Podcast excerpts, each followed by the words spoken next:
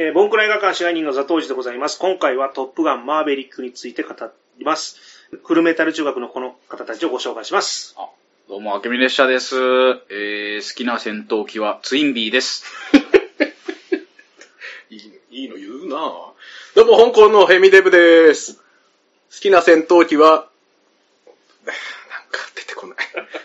出てこない。じゃあ僕好きな戦闘機は なんで、ありますそんな好きなバルキリーです。バルキリーママクロスマクロスか。はぁ、いいな。架空系で。架空系すいません。なんかこれ、好戦闘機。きな戦闘機って言おうねって打ち合わせすると多分そんなにこう、面白くないから、面白くない。ちょっと仕掛けてみいや、悔しいわ。うちはガチンコです。いいの、いいの言いたいですよね。ぜツインビーが当たりですよね、でもね。ということで F40 ですね。ということで、はい。えーっとですね、あの、なんで急にこれを始めたかと言いますと、はい。あの、公開2日目にですね、ホエミデブさんが、はい。あれ、午前中に、そうです、そうです。えっ、と、朝、朝一の回ですかね。10時ぐらいの回があったかな。午前中に見てらっしゃって、熱量がすごい感想ツイートを見かけでですね、で、はい私その日の午後から見て、まあ予想以上のすごいものを見させられて唖然としまして、はい。はい。で、秋見列車君も、えーちょうど昨日ですよね、昨日。見たというツイートがあって、はい。お、これは、ちょっと、やらないってことで、急遽。このフットワークの軽さ。いや、もう、だって急にこれ撮ろうってなりましたよね。なりまだかつてないこの短期間でこのやることになったちょうど予定なかったんですよね。いや、ほんと奇跡的な。すねげえありがたいなと思って。なことないですよはいね。でやっぱり語りたくなるいや、映画なので。ほんとその通りです。ほんもとそのうすみません、あの、公開前全然ノーマークだったんですけど、はいちょっと見た途端に手のひら返したぐらいのすごかったんで、わかります、わかります。ということで、え急遽、え収録お願いしました。いや、ありがとうございます。ここも光栄ですよ、もうこれは、本当に。本当にね。やっぱ、ホーミデブさんのはい最初のツイートを見て、はいはいこれはちょっとこう、もう見過ごしちゃいかんな。こう、かなり言い切ってたんで、今年一番ぐらいな感じで。そうですね。だから僕も見終わった直後に、うんもうあれツイートしたんですよ。この興奮が、あもう上がりきって。上がりきって、うんこれを、このやばいのをみんなに、皆さんに早く伝えたいと。うんただネタバレはそんなにできないから、とりあえず、もうこの興奮をはいはいはい。ツイートしたっていう感じなんですけど。わかる。で、やっぱりこう、一回じゃ終わんなかったんですよ、そのツイートが。連投みたいな感じで。で、3個ぐらいそうそう。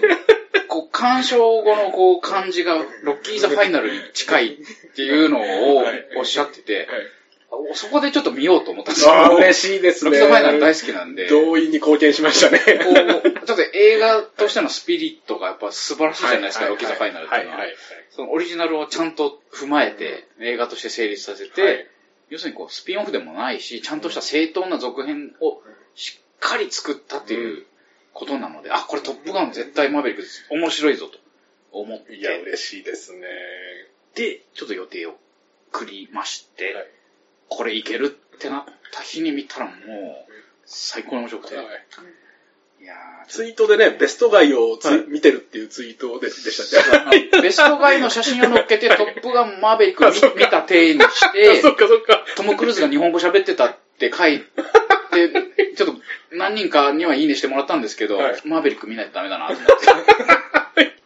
私もその2日目の、ええあの池袋グランドシネマサンシャインの IMAX で、すげえこれはもう、あれ、日本で2箇所ですよね。そうですそうです。この大阪とその池袋だけが本来の IMAX のサイズで見れる。だからもう私、あの IMAX で撮られた映画、例えばあの、ノーランとかの映画はもう必ずもうあそこの映画館あ、で、池袋で見てるもう IMAX で必ず見ようというベストの条件で見ようということで、今回も見に行ったんですけどお、まあ、まずこの見終わった後、このやっぱ拍手ありましたよね、今回のこのトップガン。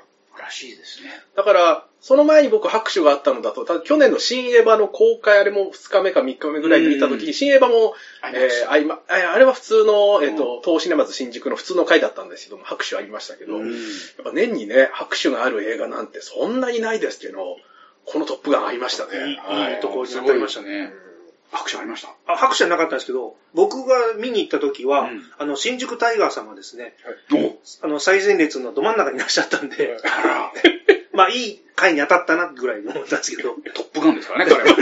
新宿のトップガン。新宿のトップガンの一員ですからね。我ら隊長ですからね。あの、マスク外すと普通のおっさんですからね。ゴールデン街行くと大体会えるので。あそうなんですねえーあの、隣の老夫婦が怖がっててですね、はい不審者だと思って、あいや、違うんですよ。あの、新宿タイガーっていう有名な方なんですよって一応教えて安心させたと。いいことしましたね。全校を積みましたね。だからもう一番いい回を見れたなっていう。あ。アイマックスに匹敵する。うん。いろんなことが起こってそうでする劇場で。え、あけみさんの回はどんな感じでした？あ映画僕はね、はい。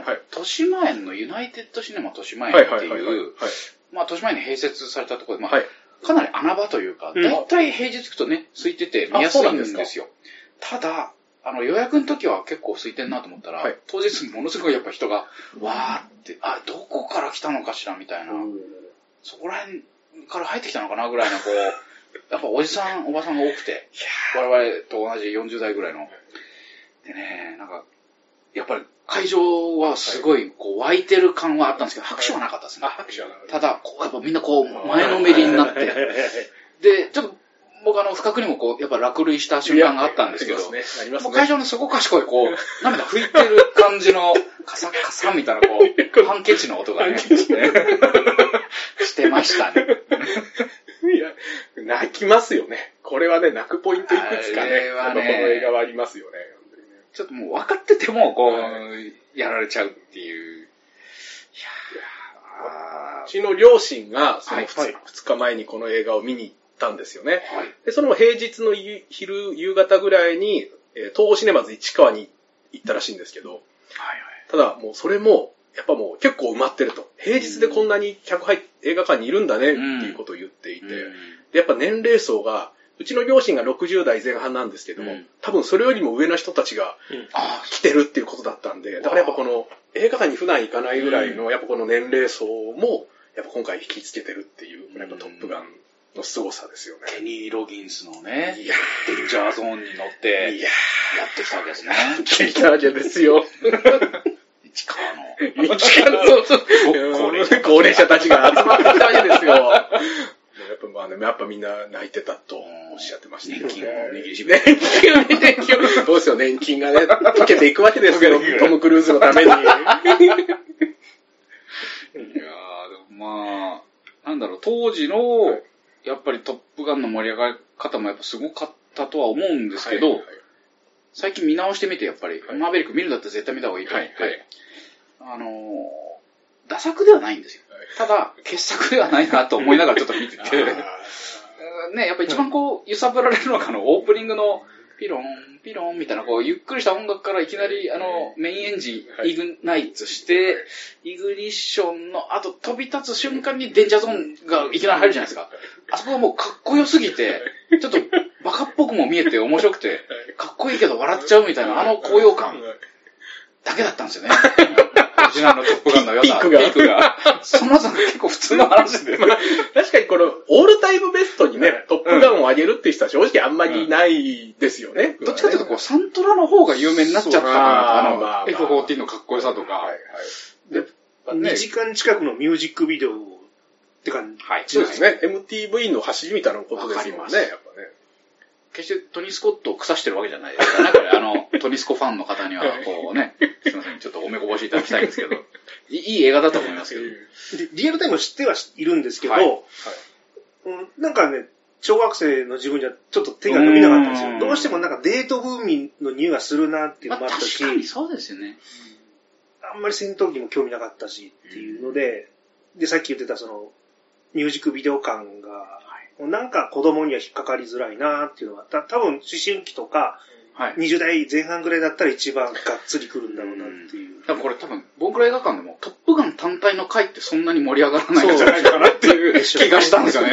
やることはなかったですよ。トップガンだけだったら。これはもうザトウイチさんの OK が出ないです。はい、ダメです。ダメだ。ダメだ。トップガンなんかダメだ。トップガン2の脚本を書いてこいみたいなね。そうです。トップガン2の話で言うと、あの、長山さんトップガン2撮ってるんで、あ、そうですこれ、あご存知ないですか？あの、酒井さんが、あの、戦闘機役ではい、学友回答を、あの、ブーンって言いながら突っ走って、どっかのサークルが撮ったトロフィー壊して怒られたっていう、裏ビデオみたいな映画があるんですよ。トップガン2なんですよ。それ中間さん撮ってますから。トップガンのそのサントラがすごい、こう、良すぎて、心をこのね。デンジャーゾーン、最高じゃないですか。僕あの、出刊の時の BGM デンジャーゾーンにし したいなっていう、あの、フルメタ中学の YouTube で、あの、出刊 BGM 選手権をやった時にですね、それでは個人の大好きだったトップガンの挿入曲、デンジャーゾーンに乗って出刊いたします。合唱、ライ、はい、ででででいやで上がりそうですね。で、半分本気なんですけど、はいあの、やってほしいなと僕死んだら。で、完全に NG とか出てクレームが入ったら、みんな心の中であれを鳴らしてほしいんですよね。出刊のタイミングで。気持ちよくなんかいけますね、なんかね。危険な空のハイウェイに飛び立つ感じにしてほしい。あの、高揚感。すいません。はい全然関係ない。全然じゃあも関うそろそろ本編入っていいですいやいや、もうもうね本編じゃないです10分ぐらいよ。これ、あの、トップガンメマーベリックの話聞こうと思ってたけど、今やめてます。やめてます。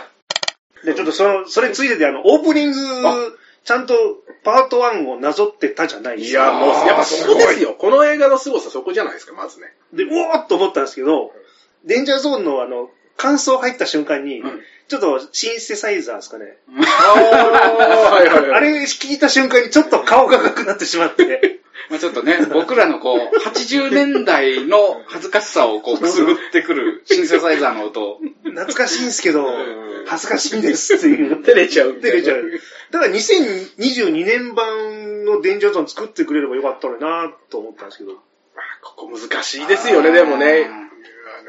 アレンジしていってもよかったんじゃないかなといや、思うんですけど。でも、なんか変にこう、今風のね、こうなんか、こう、ブラックアイドピーズとかがね、やっちゃったりとか、こう、それよりはやっぱり、あのままあの、でもレディー・ガガさんもね、なんかあの、レディーガガあれ、エンディングが確かレディー・ガガでしたっけ？トップガン温度でしたっけ？トップガン温度。トップガン温度で。でど、どのあたりの歌だったんですかね？え、終わりであれですよね、エンディング一番ラストラストのエンドロールの時が多分レディー・ガガの歌ですよね。すいませんでもやっぱオープニングはもうこれでもうみんな作った。うちの親も言ってましたよ。やっぱあのオープニングで、うんもう最高と思ったって言って。やっぱ昔見てる人は、やっぱもうこれで一気にこの時が戻るわけですよね、きっとね。そうですね。で、なんだろう、あれが終わって、どんな感じでいくのかしらってこ思いますね。う、思って思います、最初に思いっきりかましてくれたじゃないですか。はいあそこももう、なんだろう、この映画多分安心して見られるなっていう エピソードというか、はい、はやっぱり未だにちょっとこう、向こう水な感じで、で、腕もピカイチで、で、こう、ちょっとこう、クルーの信頼も厚くて、い。はい、はい。いいスタートでしたよね。マッハ10に挑戦やっぱする。このトム・クルーズが、やっぱりこの今本当にこの役者として、うんそういろんな限界に挑戦したり、うん自分で体を張ってるっていうところが、やっぱあの、まあ、果てに挑戦する姿にもつながるっていう。はいはいはい。やっぱ役者トム・クルーズと、このマーベリックがまさにシンクロする。なるほど。っていう、もう見ながらもうトム・クルーズそのままだよな、うんみたいなことをやっぱ思いますよね。あの、今。グッときちゃいますね。グッときますよそう考えてみると。それやっぱりあの、ロッキーズファイナルのスタローンにもこう重なるというか、全く、ちょっと老いもテーマになってるじゃないですか、両方とも。はいはいはい。まあ、そこまでマーベリックは老いを前面には出してなかったけど、あのやっぱりこう、今の自分でどこまでできるかみたいなのと、なんかこう、本当にさっきおっしゃったシンクロ具合が、すごく良かったですね。なんか、嘘なのに嘘じゃないみたいなね。こもう真実でしか僕は思えないですよね。だから見てう、て、ドキュメンタリードキュメンンタリーですよね、だからね、言ってしまうとね。あれはありますあなんかあ、じゃあ、まあ、そう、ざっくり感想ざっくり感想で言うと、最初まあなんか、えっ、と、まあトム・クルーズの体を張った、まあ、夏メロ映画なのかな、なんていうふうには思ってたんですけど、うんまあさっきのあのオープニングから、あ、もうこれ最高だなと思って、もうオープニングからラストまではもう、この面白さの鶴瓶打ちですかね。うん。で、この教官トム・クルーズが、若手を育て上げて、不可能なミッションに立ち立ち向かう的な、うんうん一瞬なんかもうトム・クルーズって現場に行かないのかな行かない展開がまあ、まあいいかなと。まあそれ教えるだけでいいかななんて思ってたんですけども、うん。ただ結果的にまあこの体を張る、このトム・クルーズを見て、この若手をこの牽引する姿にですね、もうこの感動ですよね。うん。このトム・クルーズという役者のこの圧倒的説得力で、まあ本当にトム・クルーズがあのトップガンの中で一番すごくて強く見えるし、このうん本当に役ではなく全て自らやる姿勢がわかるから、うんもうなんか見ていてこのな納得するしかないみたいないう感じですよね。もう今年のもう一番はこれに決まりましたんで、はい、これ以上の映画はないはずです。関係者。映画を今司る感じになりましたね。映画 そのものを今司ってたんですよ。今日、今日、今日ちょっとすいません。あの、飲んでますんで、ね。飲んではい我々ちょっと一杯やりながらやってるんで。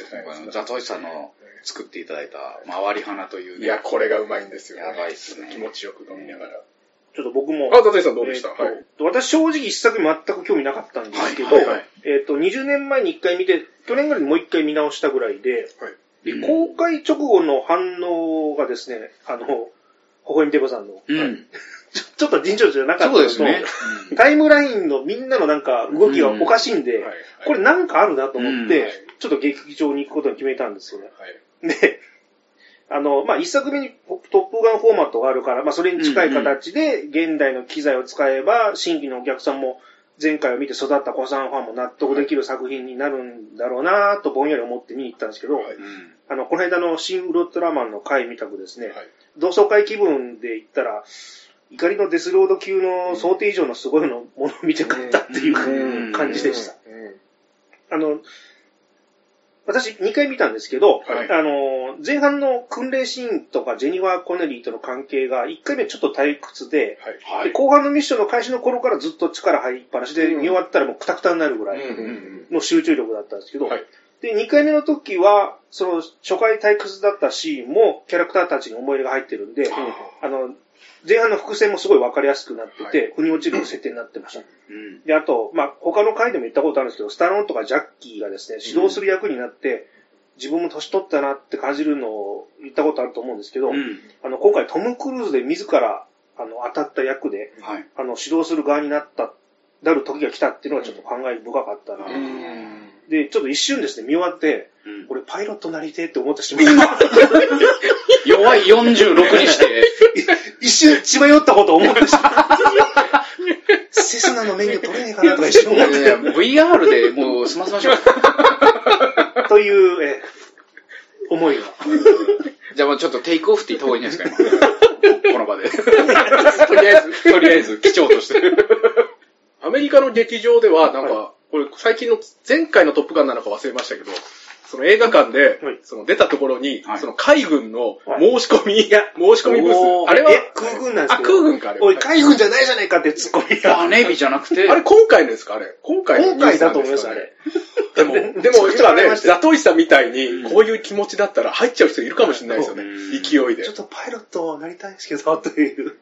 あの、過酷な感じがすごい伝わって、でもなんかこう、なんだろうな、やっぱ撮り方もそうなんでしょうけど、自分もね、こう乗ってる感じに本当になりましたよね。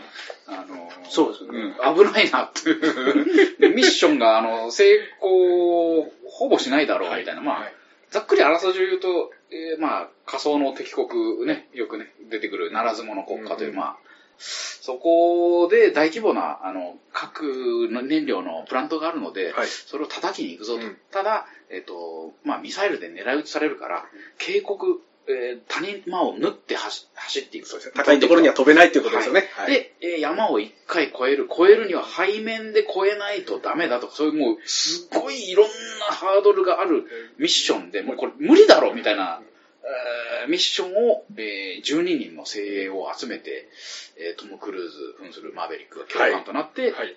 ミッションを成功させに行くぞという話ですね。そうですね。まあ、やばいミッションでしたね。それをトム・クルーズが教官としてうん彼らを教えるっていう。でもあのミッションがやっぱ分かりやすいんじゃないですか。絵で説明するじゃないですか。うんここをこうしてこうして、うんで、こういうチームでやるぞっていう。そこの分かりやすさももう親切だなって思います、すごい丁寧でしたね。丁寧ここが危ないポイントだよみたいなこう、セリフでちゃんと。誰が見ても分かるようになってますよね。だからね。で、訓練中に本当にやばいことが起きて、ちょっとこれまずいんじゃねえかみたいな、本当にこっちもハラハラさせるっていうね。まあね上手でしたね。いや、よくできてますね。うんちょっと戻しますけど、その、あの、トム・クルーズと、その、酒場の女主人の下り、ジェニファー、ジェニファー・コネリー。ペニーでしたっけ、はい、ペニー。あれ、前作出てたかなと思って、はい。したらセリフで登場してるんですよ、いや、それ僕もわか忘れてま、忘れてたとか、みんな、み、ね、見てから言ってましたけど、ね、気づかなかったですね。あれ？要するにこう前作で完成とわざとびっくりさせて飛んでるんですよね、はい。何回も。で、はい。えっと、お偉方の上官の娘さんが完成島にいる時にもそれをやってると、うん。ビビらして。で、あの、あの子またやってんの？みたいな、こうセリフの中でちょっとだけ登場する子が、ちゃんと、また。やっぱあの時の世界線もちゃんとこの広、うんねね素晴らしいね素晴らしい設定ですよね。今回その前作のヒロインが不在じゃないですか。はい。だからね、そこを結構いる、まあまあ一部では、なんで出したらいいのにな、なんていうこともありますけど、うんでもね、そのあの時のヒロインをまた出して恋仲っていうのもね、うんだから今回いいですよね。あの、ジェニファー・コネリーをまた新たにヒロインとして据える展開っていうのは。よかったですね。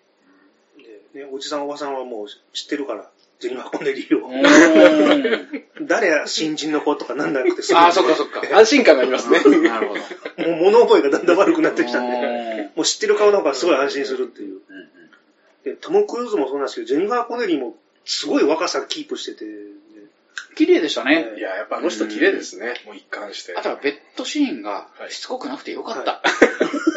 き基本ね、ジェニファーさん着衣。トム・クルーはまあ上半身ちょっと裸で別にこう、パーツを見せない。でも、本当事前事後みたいな感じであっさりしてて。ちょっとチュッてするぐらいですもんね。そうですねね。あっぱわざわざね、見たくないですよね。好きな人は好きでしょうけど。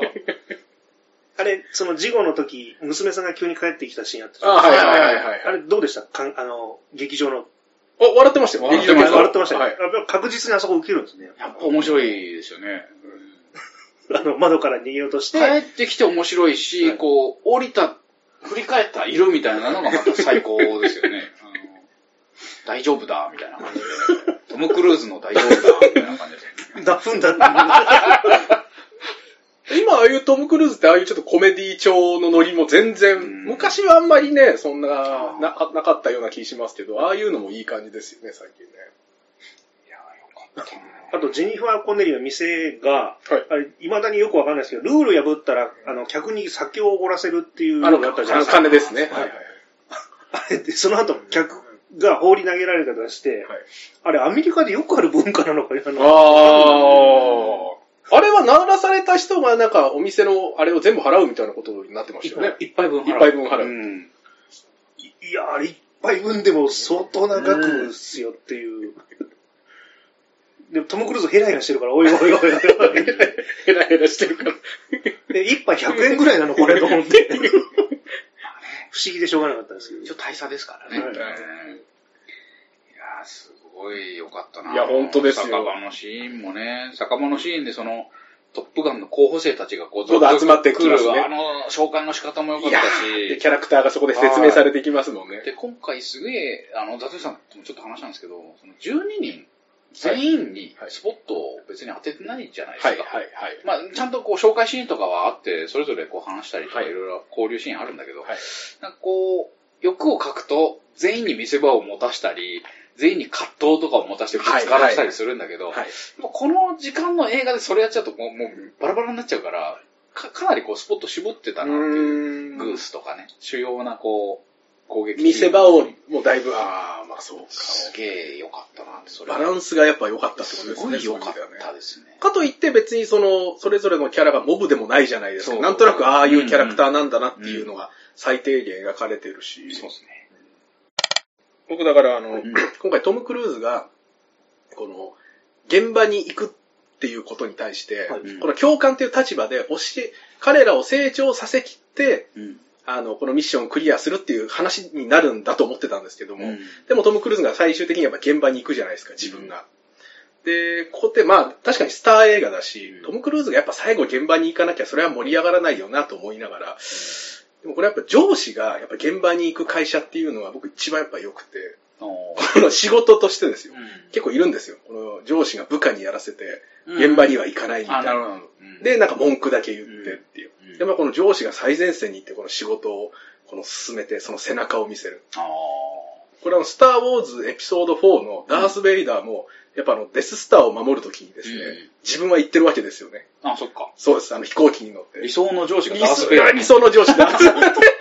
でホースで首絞めるんですよ。そうです。キーキーやられますよ。でもダース・ベイダーは一応現場に行ってますからね。そんなそういうことです。だトムも、やっぱ今回だから自分が、やっぱりこの、最前線にいて。うんでも、あとやっぱトム・クルーズっていうこのもう説得力があるじゃないですか。うんあの中でも。もう、本当に一番に見えるという。それはまあ、うんうんね、トム・クルーズが行っていいよなって思って見てましたけどね。2回見て気がついたのが、あの、はい物語冒頭でさっき言ってたマッハ10のテスト飛行で成功すれば予算が下りる。はいうんで、マーベリックが、そのみんなのために、まあ、ルール違反だけど行動して、はいうん犠牲になる男っていう紹介するある意味エピソードになってたじゃないですか。で、物語後半もミッションが実現可能か否かっていうのを自らやってみせて、はい。で、実戦が、戦、実戦もあの先頭に立って、うん。で、ルースターが、ね、狙われたら自分は盾になる。はい。まあ、ある意味、どの立場でも俺が先に犠牲になる、あの、うん。盾になるっていうキャラクター付けがすごいはっきりしてたなと思って、うん。そこ、あの、伏線が冒頭にあったことに、2回見て気がついた。うん。あいい上司ですよ、だからやっぱね。盾になってくれるっていう。で、さっき言ってたあの、ダース・ベイダーでふと思い出したんですけど、うん。はい。難攻不落のミッションって言ってたのが、はい。なんかデススター陥落の時ふと思い出して、ちょっと似てますよね。そう、そう。あの、こう、狭いところを、そうそうね突撃感ね最後、こう、爆撃するときね。確かにデススターあー似てる。あ、デススターやと思って X ウィングか、F18 か、どっちか、みたいな。なるほど、なるほトム・クルーズがあって、やっぱこの役者としてのこの、あの、まあ、制作者としてのサービス精神というか、うんこの、今回この最後ミッションをクリアした後に、ど。うん。結局トム・クルーズは撃退された、たじゃないですか。うんうん。で、それをこのグースの息子が助けに来る展開。で、二人でこの帰ってくるっていう流れ。これって本来ここまで、この、ここでなくても映画として成立するはずなんですけど、そうですね。でもこ、こんなにもう、サービス精神の塊じゃないですか。おまけが。おまけがすごいと。で、よりによって F14 で帰ってくるっていう。いやいやー、すごい。で、その後ろに乗ってんのが、ね、昔の相方の息子っていうのいやが、ー オリジナル見てない方に説明すると、えー、トップガンで、えー、後部座席、に座っていたグースという、もう最高の相棒がいるんですよね。はい。何でも受け止めてくれて、うん面白おかしく一緒にやんちゃできる。ただ、最高のバディですね。そう、最高のバディなんですけど、その方は事故で、うん。まあ、こう、誰が悪いわけでもないというのが、もうちゃんと明確に描かれて、えー、脱出するときにハッチにぶつかって死んじゃうんですよね。あの、はい。ハッチよりも早くこう、上がっちゃったみたいな、そういう感じで。で、まあ、トム・クルーズはずっとそれを背負ってて、で、これ、それ冒頭でもちゃんとのグースの写真を貼ってて、はい。で、マッハ10に挑戦するときに、頼むぜっていうのをこう乗ってないグースに言うんですよね。でもそこをこう、やっぱオリジナル見てる人見ると、あ、まだグースと乗ってんだみたいな。行くぞグースみたいな感じでこう、ね、言うっていう。グースを背負ってる感じですよね。で、最後はグースの息子がいるという。素晴らしいですね。あ、ネタバレありだから全然。いいんですよねほら、ほら、そのグースの息子がね、はい本当は、パイロットになりたいって言っても、えっ、と、邪魔をしたんですよね。そうですね。潰してたんですよね。その願書を捨ててたんでしたかね。そのそれはまあグースの母ちゃんが、パメグライアンイロットにだけは、メグライアンがね、頼むから、うんうちの子はだけはさせるんだと。その遺言を聞いて、ね。それを守ってたわけですよね。で、自分だけ悪役になると。母親を恨ませるわけにはいかないから、俺のエゴで辞めさせてるっていうことにかっこいいだからある意味それもメグライの盾になってる。そうそういうことですよね。ね全部すべて責任を受けてるわけですよね。多分メグライアンともやってる。ええメグライアンで立ててるとこの、なるほど。親父ギャグ言っちゃった盾と盾で。矛と盾かけてる。すいません。え今消します。そのやっぱグースの存在がすごい大きかったので、そうですね。はいはい。でルースターも、なんかこう、なんだろう、同じこう、受け継ぎつつも、そんなに冒険しない、はい。ちょっとこう踏み込まない男として、ただパイロットには絶対になるという、ちょっとこう、特殊な感じの立ち位置でね。で、なんかグースがこう、候補に選ばれるはい。ところの理由が若干ちょっと見てて薄かったなっていうのがあったんですけど、まあ物語上しょうがないし、ライバルっぽいハングマンがちょっとやばすぎるやつなんで落として繰り上がったみたいな感じではあるんですけど、ね、でも実力は完全にハングマンだったじゃないですか、そう。そうこの劇中の能力も低いというのをちゃんとトム・クルーズの口から言わせてるので、うん、それでも上がってくるというのは若干こう引っかかってはいるんですけど、多分話の流れで言うと全然見てれば気にならなくなるぐらいの良さですよね。あの、ポテンシャルも秘めてて、実践中で覚醒するシーンもあって、そこをね、引き出してるわけですよね。ねうん。いい。いや、最後の実践の時、誰を選ぶかっていう時に、はい、選択、本当はしたくないと。はい。で、しなかったら今度また、恨まれる。恨まれる。こう、あの、ね、一生それを引きずるだろう。で、後悔したくないけど、この葛藤で結局、ルース、グースじゃえっ、と、ルースターが行きなさいっていうので、選択したっていうのは。グースもルースさんね、どっちも飛べない鳥なんですよね。えガチョウと、あの、オンドリーで。ああ、そういうことなんですね。まあ、グースはガチョウとさらにガン。飛べる方の鳥の意味も両方トップガンですよ。それダジャレです。ただ、グースがすげえ、やっぱり、まだ生きてるっていう描き方が本当に上手な映画で。で、まずトム・クルーズのそのロッカーに、もうグースがこう中指立ててる写真とかが、毎回それを見ながら出撃してるっていう、すごくちゃんと背負って生きてるんだなという。36年ずっと引きずってるそうですよね。で、その、親友のお父さんを亡くして息子を育てるっていうこの流れが、はい、さっき、あの、ホワミデブさんが、ロッキーザファイナルに言ったんですけど、僕ちょっと、あれ？これクリードにもなってる。おー、なるほど。はいはいはいはい、そうだ。クリードですね。っていうのをふと思い出した。なるほど。そっか、アポロの息子を。はいはいはいはい。思いっきり最後の方に飛んじゃって申し訳ないんですけど、ずっと言えなかったことを言うよみたいなシーンあるじゃないですか。はいはいはい、父親の代わりだっていう。はいはい、あれが、なんかこう、父親の代わりに俺があんたを守ったんだぜっていう意味と、あんたは俺の父親の代わりだっていう、こう、両方の意味を持って、ちょっとこう、両方からパンチを食らった感じで、あそこでやっぱ涙が止まんなくなってしまった。あ、これどっちにとってもすげえいいセリフだなと思って。やばい。ちょっとすごいな。両方でも泣けるみたいなね。このセリフすごいなと。だからやっぱこのグースの息子とそのと、ね、マーベリックのこの下りで言うと、その、実践直前に自分が自信がないことに対してトム・クルーズが、その考えるな、行動しろ、お前ならできるっていうセリフあったと思うんですよ。もうこれ言われた時に、なんかトム・クルーズが、この私、この映画を見てる僕に言ってると思って、もうそれで泣けてきちゃったんですよ。仕事頑張らないとみたいな、なんか、なんか、おい、微笑みよう。微笑みようと、なんか、うんルースターじゃなくて僕に言ってると思って。お前ちょっと考えすぎだぞ。考えすぎだぞと。いいんだと、お前ならできるんだっていうことを言われた。あ、だからあのシーンがまさにこのロッキーザファイナルでいう、このロッキーがあの息子に対して言ったこの人生より重いパンチがないっていうシーン。だから突き進めと頑張れっていうあのシーンとちょっと重なりましたよね。すごく、あそこ泣けるポイントですね。まさかトム・クルーズから考えるな、感じろっていう、ブルース・リー・メソッドのお話を するのかブルース・リー・メソッドもありますね。あれ驚きました。そうですね。で、あの、2回目吹き替え版で見たんですけど、はいはいはい、どうでした？あの、戦闘が終わって、あの、ルースターにトム・クルーズが助けてくれてありがとうって言ったら、はい、父も同じことをししていました。おー。返しあったでもうちょっとね、相棒を失ったその後悔と、その息子と長年わだかまりが解ける瞬間を、この日本語で聞いた瞬間、あ、ちょっとやばいと思って、これは、これはちょっと、これ、これ、ウルがちょっとっていう。そうですね。あそこは本当に良かったですね。それで言うと、その、僕が感動した字幕は戸田夏子先生が監修されてるんですけど、はい。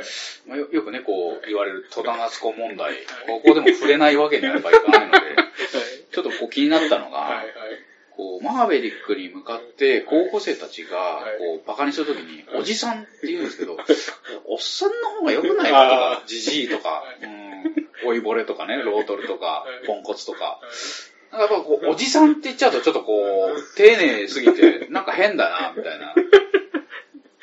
あと、こう、一人称が、あの、上官の前では僕になるんですよね、トム・クルーズ。そのなんかちょっと違和感があってですね、俺でいいんじゃないの？うん。どどうでした？あの、吹き替えの方でもやっぱ僕って、ちょっとかしこまった感じの、私はみたいな感じで言うんですかね？あれ、いそう。ごめんなさい、そこまで意識してまあまあ、すいません。ん。なんかもう、見ててやっぱりこう、気になっただけで、僕はねえだろうと思って。おじいちゃんだぜ、と思って。でも最近ね、もう戸田夏子さんってあんまりもう本当トム・クルーズの映画ぐらいでしか、あれんなんですかね。あんま見かけないですよね。確かに。この翻訳家としては。見かけないですね。うんたまにしか翻訳しないかもだな。はい戸田、な、戸田公文。です。戸田公文。あとやっぱアイスマンのとこどうですか？あれは。あ、バルキルマーって、ちょっと最近本当、うん最近のバルキルマー知らなかったんですけど、うん本当に、だからああいう喉の癌喉がで、それが、やはり、劇中でもはい。同じように。いや、ここも、ね、私も知りませんでした。あれはびっくりしました。バルギルマそんなことなってたんだと思って。確かに最近ね、見かけなかったんであれでしたけうんど、なおさらこれ、それ、ね、分かって2回目見たら、やっぱこれはまた、そあそこも泣いちゃいますよね。あーねそうですね。バルキルマーのシーンでも。LINE をやってるのが面白かったですね。結構友達がね、今、友達未だにはあんな感じなんだ、みたいなね。はいスタンプとか入んなくてよかったなって感じですけどね。やったーみたいなスタンプ。それはなかったちょっと面白かったですけど。バルキルマーからのバルキルマーからの。二人とも打ち込み早いなと。早かったですね女子高生かって思って。アイスマンね。前作のアイスマンは、はい。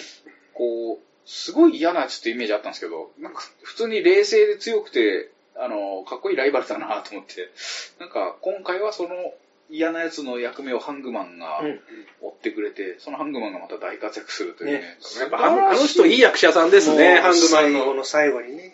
持っていくんですよね。かっこいい役ですよね。なんかこう、ハングマンの役者さんで調べたら、もともとルースター役で候補に上がってたんだけど、はい落ちちゃって、あ、そうなんですか。はい。失意のところをトム・クルーズがもう、頑張れよっつって、あの、ハングマン役になって、あの、活躍ですよ。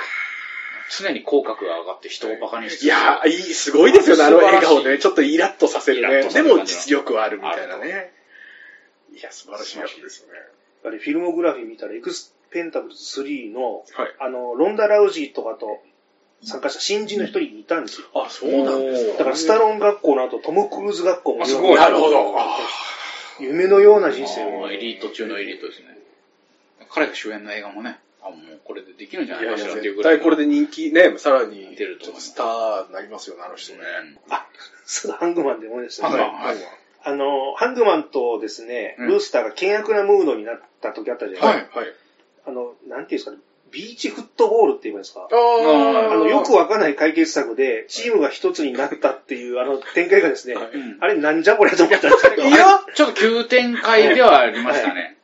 なんかこう、あ、どうぞ。あなんかあの、授業をやらない、はいちょっと、こう、一回ブレイクさせるみたいな意味では、はい。納得できるんですけど、ちょっと唐突すぎたなとは思いましたね。あの、その映像美と音楽ですごい、あれ？一回目俺ごまかされてたなってずっと思って。マジですか？あれでみんなでウェーって仲良くなってるから。うんお、えあれ大事じゃないですか？80年代これで良かったんだと思って。